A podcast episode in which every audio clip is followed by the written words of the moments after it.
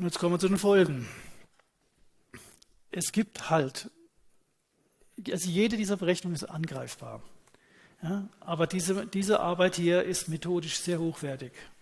Sie ist von Herrn Kubantner. Herr Kubantner ist ein Corona-Kritiker. Das ist schon wieder so ein kleiner Bias. Also er hat natürlich schon auch ein Anliegen.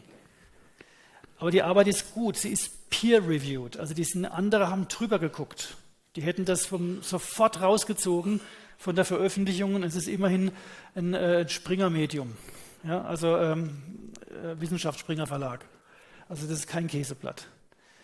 Ja, und da hat er richtig und logisch ausgearbeitet, 2020 keine Übersterblichkeit, 2021 2021 34.000 mehr Tote als erwartbar, aber erst ab April. Und 2022 66.000 mehr, 66 mehr Tote. Und vor allen Dingen bei den Jüngeren. Ja, nimmt man so hin. Und dann kommt auch gerade ganz aktuelle Übersichtsarbeit, die genau das bestätigt, was Bhakti von Anfang an gesagt hat. Diese mRNA-Impfung schwächt das Immunsystem. Und die kursiert gerade zwischen den Kollegen. Ich bin so ein Kreis drin von Kollegen, die durchaus kritisch sind, aber die, die doch nicht über ihren Tellerrand rausspringen können. Das sind ehemalige Universitätsleiter dabei, die ihre Verdienste haben und äh, die auch in ihrem Fach sehr gut sind. Ja? Aber denen schicke ich dann inzwischen so was. Hier, kommentiert das mal. Kommt nichts mehr. Kommt gar nichts mehr. Ja? Und schauen Sie mal, was da als Conclusion steht. Ja? Increased IgG4, das ist das, was die mRNA auslöst. Ja? Nach wiederholter mRNA-Impfung verursacht May Autoimmunerkrankungen, promote cancer growth und Myokarditis. Das, diese Zulassung ist sofort zu stoppen. Wenn sowas kommt, vor 2020, sofort wäre die vom weg gewesen. Aber es gilt immer noch Impfpflicht für Bundeswehrsoldaten. Völlig irre. ist, sie kennen die Fälle.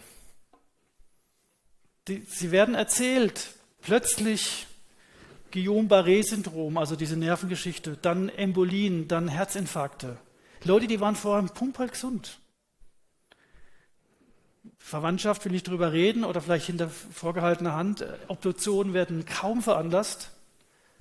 Sind die an der Impfung gestorben? Wir wissen es nicht. Aber was wir wissen ist, dass wir eine gehörige Übersterblichkeit haben seit Beginn der Covid-Impfkampagne. Und dann kommt das erste Blatt und zitiert Studien, die herausgefunden haben, dass die Impfung 2021 20 Millionen Menschenleben gerettet hat. Okay, das wird ja dann zitiert. Tagesschau, das sagen Ihnen Bundestagsabgeordnete